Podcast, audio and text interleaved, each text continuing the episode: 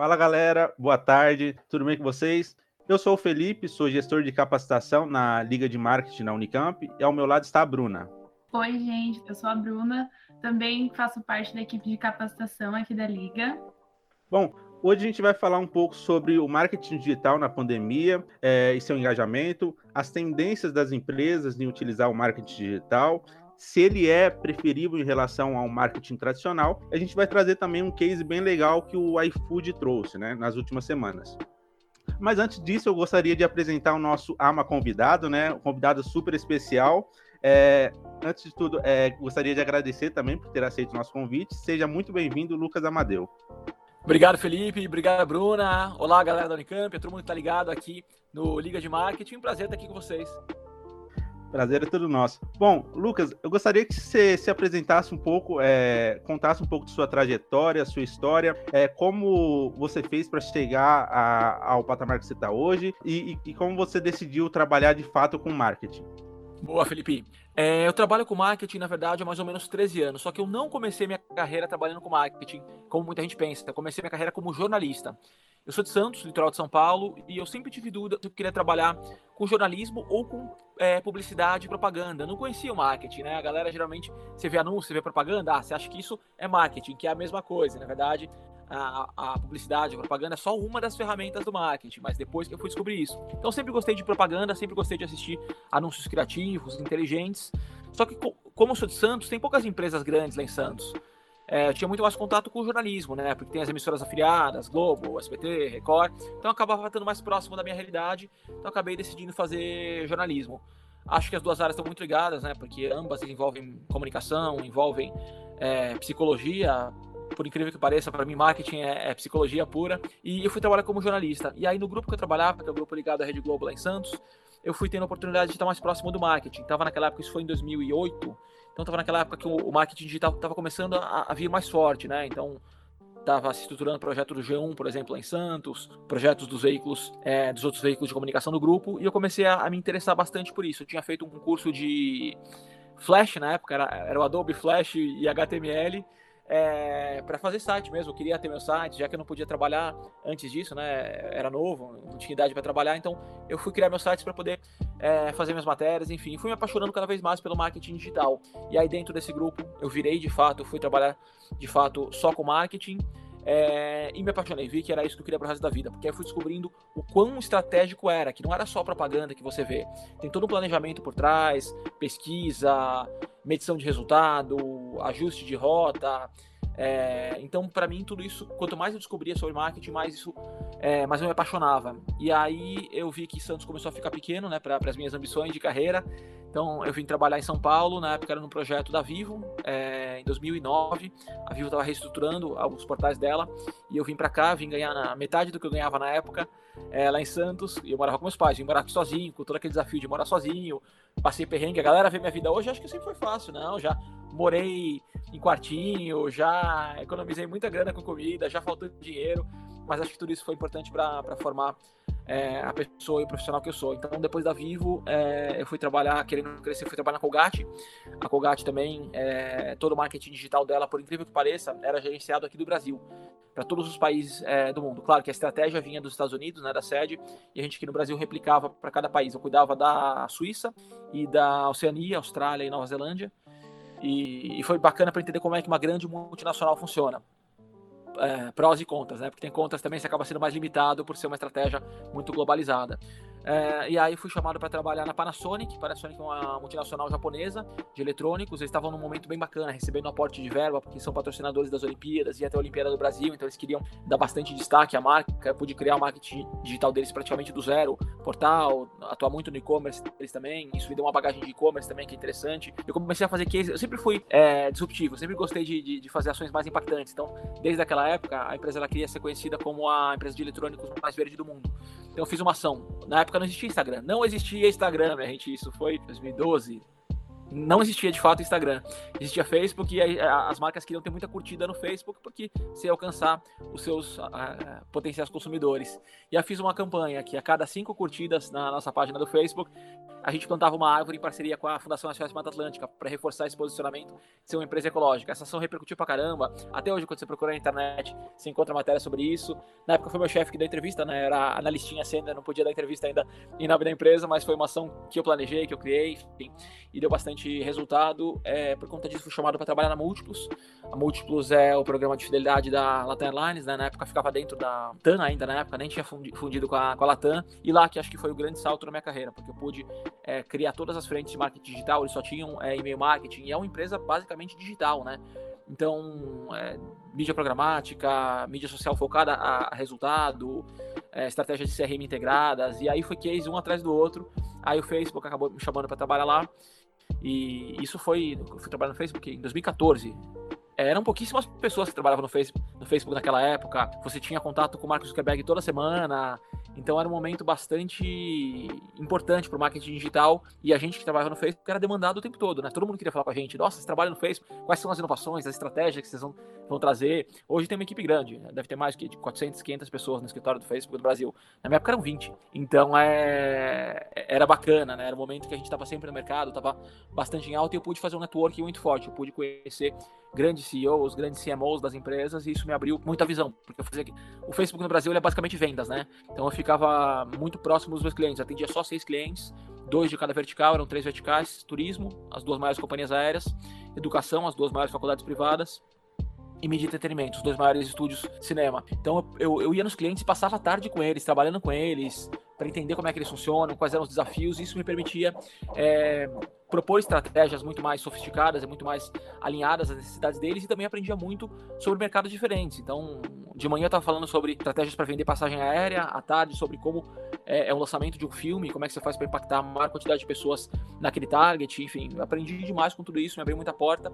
E a Vivo estava com o projeto de criar uma nova unidade de negócios para rentabilizar os dois maiores ativos que ela, que ela, que ela tem, né? A base de clientes, 100 milhões de clientes, considerando fixa, móvel, internet, TV, e, e a base de dados. Ela conhece muito sobre o comportamento do, dos clientes com base no uso do celular. Então isso dava oportunidade para ela de ter os mesmos ativos que o Google e o Facebook tinham e usar isso para vender publicidade. Então eu fui chamado para montar uma unidade de negócios nova, quase que independente, é, focada em rentabilizar isso vendendo publicidade. E aí que eu criei a Vivo Ads e aí o resto foi história. Enchi a estante aqui de prêmios, é, todos os grandes reconhecimentos da, da, minha carreira. Fui indicado como um dos 10 profissionais de mídia mais admirados do país, um dos três de mobile mais admirados do país. Enfim, e, e passei os últimos cinco anos e meio lá, até que eu entendi que não tinha mais espaço para trabalhar em empresa, que eu precisava trabalhar de forma independente, dando consultoria e tocando meus projetos que estando numa empresa grande você não consegue tocar, né? Tanto minha carreira como influenciador, que eu adoro, me divirto, curto muito, quanto meus projetos de, de educação também. Falei demais, né? Mas eu adoro falar, falar sobre história. Você me perguntaram logo isso no começo. Imagina, imagina muito legal. Lucas, Fica à vontade. Legal. Trajetória incrível, hein? Nossa, com certeza isso agregou muito pro marketing nacional e, e até mesmo inter, internacional. É, falando um pouco sobre o, o marketing digital mesmo, nesse cenário da pandemia, a gente percebeu que muitas empresas elas tiveram que sair um pouco da zona de conforto, né? Porque com a pandemia, muitas empresas tiveram que fechar a porta, principalmente na quarentena. Então, elas tiveram que partir para as vendas digitais, né? Então, acabou sendo uma estratégia bem engajada. A gente queria saber se o marketing digital, após a pandemia, ele vai continuar tão engajado assim. Pois é, Felipe, eu acho que mudou tudo, tá? Eu acho que mudou tanto, claro, que mudou muito para essas empresas que não faziam, que não olhavam o marketing digital com cuidado, com atenção que deveria, mas mudou também para quem já fazia. Vou explicar isso. É, quem não fazia, quem não, não, não olhava o marketing digital com, com, a atenção que merecia, precisou olhar. Porque é o que vocês falaram, fechou a porta da empresa, não tinha mais venda fixa, é física, precisou migrar para o digital de alguma forma. E aí vocês pensam que está falando só de empresa pequena, de empresa média, que não olhava muito para o digital. Pelo contrário, minha, gente, minha carreira inteira eu só trabalhei com grandes empresas, tanto uh, como funcionário quanto atendendo grandes empresas, né? No Facebook e na Vivo também, a gente só se relacionava com grandes empresas. E, cara, quando você vai ver a estratégia dos caras, 70% é televisão. Em 2021, é exatamente a mesma proporção de investimento que eles faziam em, em, nos anos 60, que era 70% de investimento em TV, continua sendo até hoje. O que mudou foi o restante das outras mídias, né? Em vez de fazer jornal, fazer revista, rádio, como eles faziam, agora esses outros 30% passaram basicamente para o digital. Mas eles são, é, muitas empresas, eu, eu, brinco que elas são negacionistas. A gente fala do negacionismo em relação à pandemia, mas são negacionistas em relação ao marketing. Por, por uma série de razões, né? Primeiro, por conhecimento mesmo. O marketing digital, ele é muito desafiador é, em termos de métricas, é outra forma de pensar, de planejar. Ele é muito mais sofisticado, ele, ele, te possibilita fazer estratégias mais sofisticadas, né? Remarketing, negativação de usuários, é, recomposição de target. Então, isso desafia, pô. O cara que fez a vida inteira um tipo de mídia específico, ele olha para isso e dá medo. Então ele prefere continuar na zona de conforto dele. E como basicamente quem lidera as grandes áreas de, as áreas de marketing das grandes empresas no Brasil são profissionais mais velhos, natural, né? Quando, geralmente a, a tua senioridade está ligada ao cargo que você tem. Então eles preferem continuar na, no que eles sabem fazer. E agora na pandemia eles foram obrigados a abrir a, as portas para o marketing digital.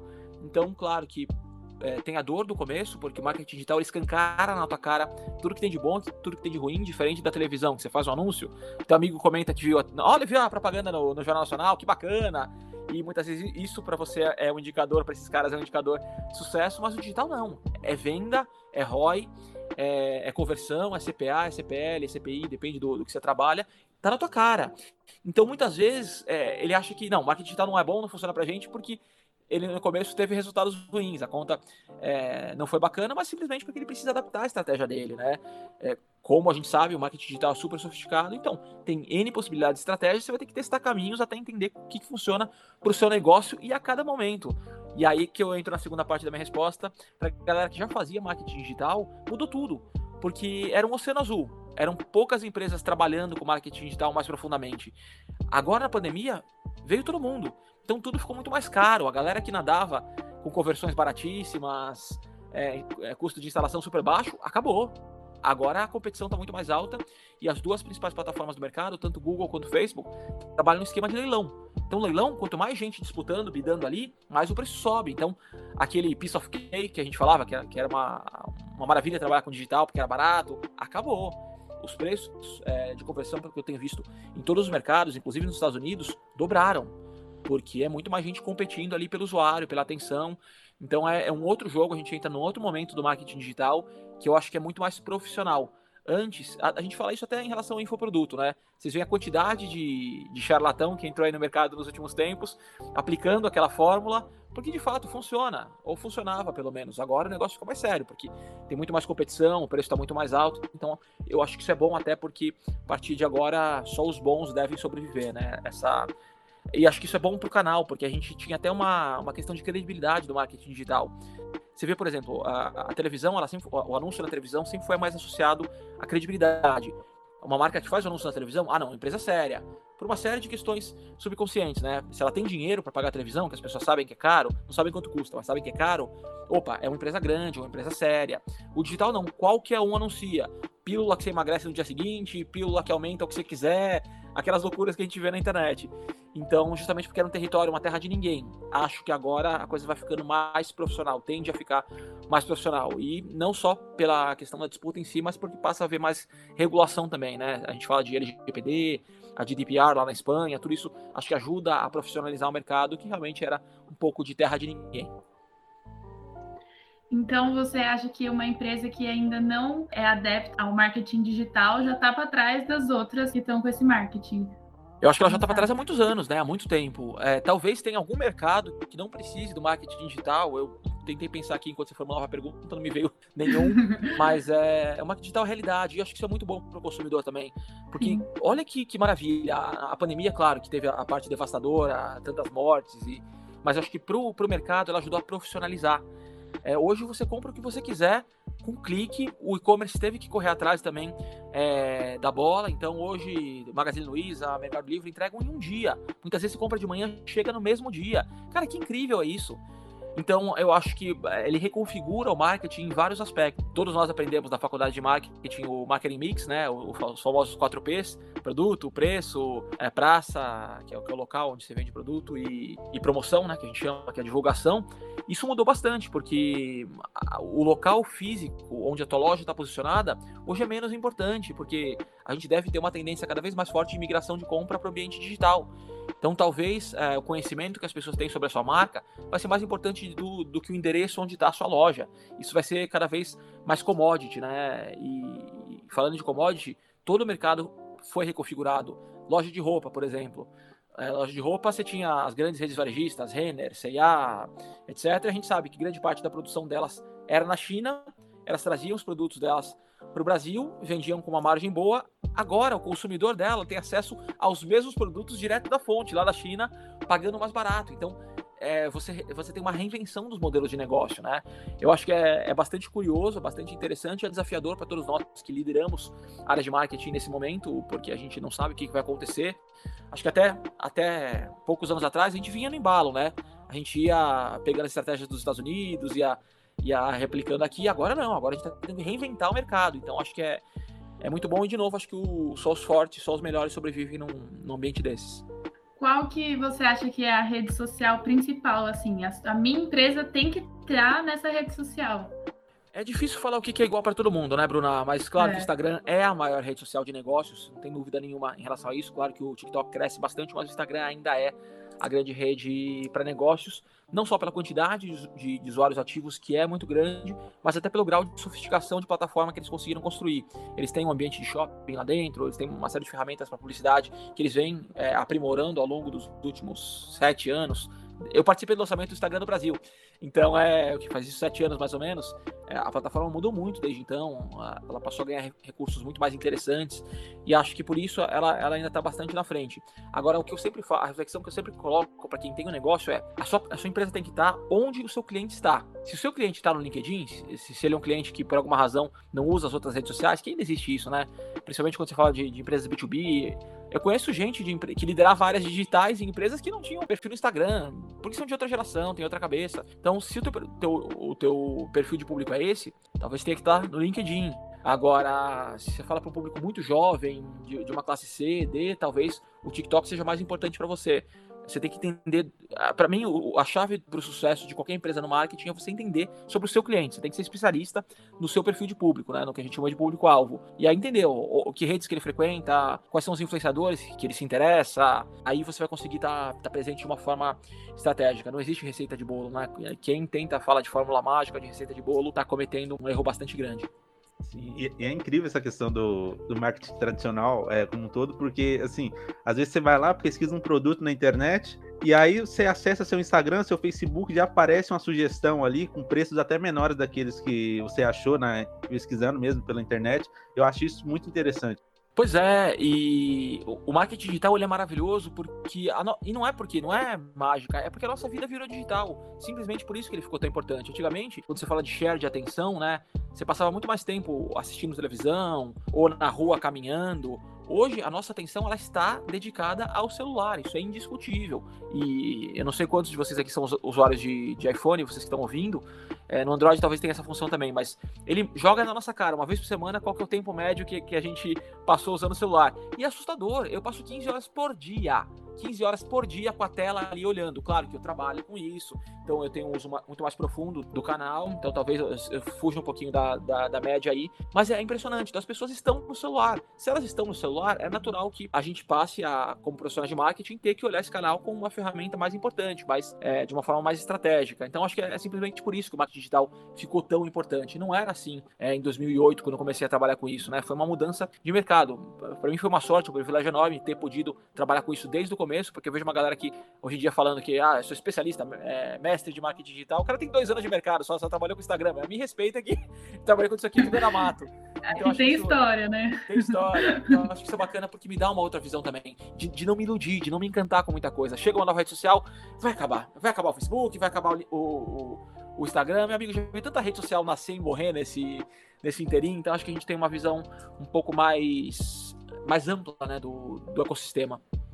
Bom, e agora, voltando um pouco na, na questão do marketing tradicional, será que tem uma preferência no cenário pós-pandemia do, do marketing digital em relação ao tradicional? Pois é, eu não, não acho que o marketing digital anula ou mata o marketing tradicional. Eu, pelo contrário, me orgulho de ser um profissional que conhece dos dois. Então eu consigo ter uma visão muito mais estratégica. O marketing digital sozinho, ele não salva uma empresa. Claro que você consegue ter um ROI muito melhor, você consegue ter uma segmentação, uma assertividade, mas, por exemplo, para mim o marketing digital ele só atinge o ápice de potencial dele quando ele está combinado com técnicas de CRM, por exemplo. CRM é marketing raiz, né? Claro que ele é muito usado no digital, mas é, é, tratamento de base, é perfilação de cliente, perfilamento de cliente, tudo isso tá, não existe, sei lá, 30 anos, desde que se fazia mala direta. Então eu acho que a combinação, ela sempre vai ser mais estratégica. Eu digo sempre que o marketing, ele é uma caixa de ferramentas e tem N ferramentas que você pode usar. Se você só quiser usar o marketing digital, você talvez tenha até resultado, mas você vai ter um resultado limitado, você vai limitar o seu potencial. E eu falo demais, quem me acompanha no Instagram, eu sempre falo sobre os outros tipos de marketing, porque eu adoro, são apaixonantes. Quando você fala de marketing social, eu acho que na pandemia ele passou a ganhar é, uma importância grande também, não só o digital, porque as pessoas passaram a se preocupar mais com o outro. Tantas mortes por conta da pandemia, tanta gente passando por uma, é, uma situação social mais instável, porque perderam emprego, perderam renda, a gente está com dificuldade para se alimentar, então elas passam a olhar para questões sociais com cuidado maior. Então as empresas que cuidam do, do marketing social tem uma vantagem competitiva aí também. Um exemplo que a gente pode dar é o Magazine Luiza. O Magazine Luiza, durante a pandemia inteira, deu N exemplos muito bem sucedidos de marketing social. Desde a Luiza Trajano falando que não vai mandar ninguém embora, que eles têm condição de permanecer com as lojas fechadas por dois anos, se for, se for necessário, sem mandar ninguém embora. Enquanto grandes empresas que vivem entregando é, margens líquidas bilionárias, querendo já mandar embora todo mundo para não, não prejudicar a margem, o Magazine Luiza dá um, um show desses, um exemplo desses. Não estou dizendo que é, é certo ou errado do ponto de vista de gestão, né, de estratégia de negócio. Estou falando de ponto de vista de marketing social. Até todas as empresas que eles adquiriram nesse período porque estavam mais baratas e fizeram bons negócios. Enfim, acho que é, tem muitas possibilidades. Marketing sensorial que eu adoro. Acho que é tão bem usado em ponto de venda e acho que esse é um outro tipo de marketing, é uma outra tendência que deve é, se fortalecer daqui em diante, porque a partir de agora, como está tão fácil comprar o que você quiser na internet, você só vai para a loja física se tiver uma experiência que justifique justifique você ir até lá. Então, eu acho que todas as empresas que vão continuar com ponto de venda físico, elas vão ter que se reinventar e olhar muito para a experiência do cliente, desde restaurantes até lojas físicas, né? Restaurante, é mesma coisa. Restaurante, cara, eu sempre fui um cara que adorei ir para restaurante. Era um dos meus programas favoritos antes da pandemia. Agora, não quero. Vou pedir aqui no meu sofá, jogado no, no sofá, espalhado aqui, é. sem ter que me arrumar. Ficou tão fácil, né? Ficou tão fácil. Eu só vou para restaurante físico quando o restaurante é muito legal, quando a experiência é muito legal, porque senão eu vou pedir delivery e acabou. É. E, e, ainda assim, quando, eu, quando a experiência é boa, eu também penso três vezes, porque tá tão boa a experiência no delivery. É, até nisso eles têm se reinventado. Tem restaurante, tem um japonês que eu adoro. Eles mandam a, a caixinha de sushi embrulhada para presente. Cara, que experiência incrível. Então, eu acho que esse é um, é um, cuidado que as marcas vão ter que ter de agora em diante. Pensar é, mais também no marketing é, de experiência quando você tem um ponto de venda físico, né? Exatamente. E, e, também é legal essa questão de, de da, da, união dos dois, do tradicional com o digital, que alguns públicos, por exemplo, tem, tem pessoas que não, não. É muito difícil hoje, mas tem pessoas que ainda não, não usam celular, essas coisas aí. Tipo, marketing tradicional, você acaba conseguindo atingir esses públicos também, né? Pois é, é, é eu acho que quem não usa o celular hoje em dia é um público muito, muito restrito, porque antigamente era público mais velho, né? Hoje em dia a, a, as tias dominam, né? A gente briga as tias do, do Zap, elas dominam e mandam muito bem. Eu vejo o que minha mãe faz no, no Instagram, ela manja tudo. Eu acho que o pessoal de mais idade, nesses últimos dois, três anos, aprendeu a usar o celular de uma forma impressionante, muito rápido. Eles eram. estavam à margem desse processo e agora estão dominando. Então eu não sei se ainda tem um público que não use celular. Talvez não use celular com tanta profundidade, com tanta, é, tanto tempo de tela como a gente usa, né? Mas eu acho que, de novo, o marketing digital não mata as outras formas de marketing. Quando elas são combinadas, elas sempre são muito mais poderosas. Oh, que legal. E, e agora a gente vai partir para o nosso case, que é justamente a gente vai falar sobre o iFood, né? Que é uma ferramenta é, de delivery, né? Que é totalmente digital, mas agora ele chegou com uma proposta um pouco diferente, que é uma experiência offline. Então, no Parque do Ibirapuera tem uma área chamada área do iFood mesmo, é um monte de banco, mesa e tudo mais, é, todos vermelhos, personalizados com iFood, e eles trouxeram uma roda gigante do iFood, que é uma, uma roleta premiada. Então, as pessoas passam lá, pagam um valor de 30 reais por cabine e durante o trajeto dos 10 minutos da roda gigante, elas têm a chance de ganhar prêmios. Esses prêmios são exatamente cupons de desconto do iFood. Isso também é uma maneira de atrair mais público, né? Pois é, e acho que a gente pode usar esse exemplo do iFood para tentar dissertar sobre a, os diferentes tipos de marketing, né? O iFood é uma ferramenta digital, mas ela não é uma ferramenta é, somente digital. Ela sempre ligou os dois mundos, porque você usa um, uma plataforma digital para receber um produto físico na sua casa, né? A comida, o lanche, seja lá o que a compra do supermercado, sei lá o que você esteja é, comprando. Então ele sempre ligou esses dois mundos. E aí quando você fala dessa ação da roda gigante, eles estão fazendo isso simplesmente porque eles entenderam que é só dentro do digital, talvez eles não consigam se diferenciar quanto eles querem se diferenciar, porque cá entre nós, é commodity. Qual a diferença entre o iFood, o Rappi e o Uber Eats? Nenhuma. Talvez um te dê um benefício, um cupom melhor, alguém, alguns tenham, tenha tido uma experiência melhor ou pior de, de entrega, mas whatever, é a mesma coisa. São commodities. Então eu acho que o iFood busca isso para tentar se diferenciar.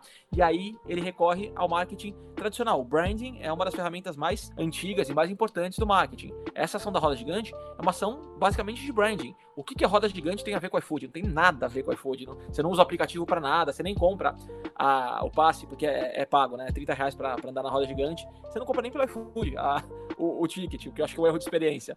Mas é posicionamento. Então você passa lá na frente do parque, tem o logo do iFood, você vê a imagem de helicóptero, imagem aérea, tudo vermelho. Então acho que isso reforça a, a imagem da empresa na cabeça do consumidor e pela própria as próprias declarações que eu vi do diretor de marketing deles sobre essa ação, eles querem mostrar que o iFood é uma empresa que te proporciona experiências diferentes dentro e fora do ambiente digital. E perfeito, acho que isso é cada vez mais importante, né? E acho que é um erro que as empresas digital native, né, aquelas empresas que nasceram no digital cometem muito, se acomodar só no ambiente digital. Cara, cuidado porque você pode entrar num, num, numa, num perfilamento de commodity que você desaparece rapidinho é, as empresas que são mais espertas, elas sempre tentaram pescar um pouquinho do ambiente offline. Você vê a empresa fazendo placa de campo de futebol. Cara, isso é para posicionamento de marca, patrocínio de time, isso falando porque o futebol é uma paixão nacional, né? Então, a, as marcas sempre recorreram muito ao futebol para reforçar o posicionamento.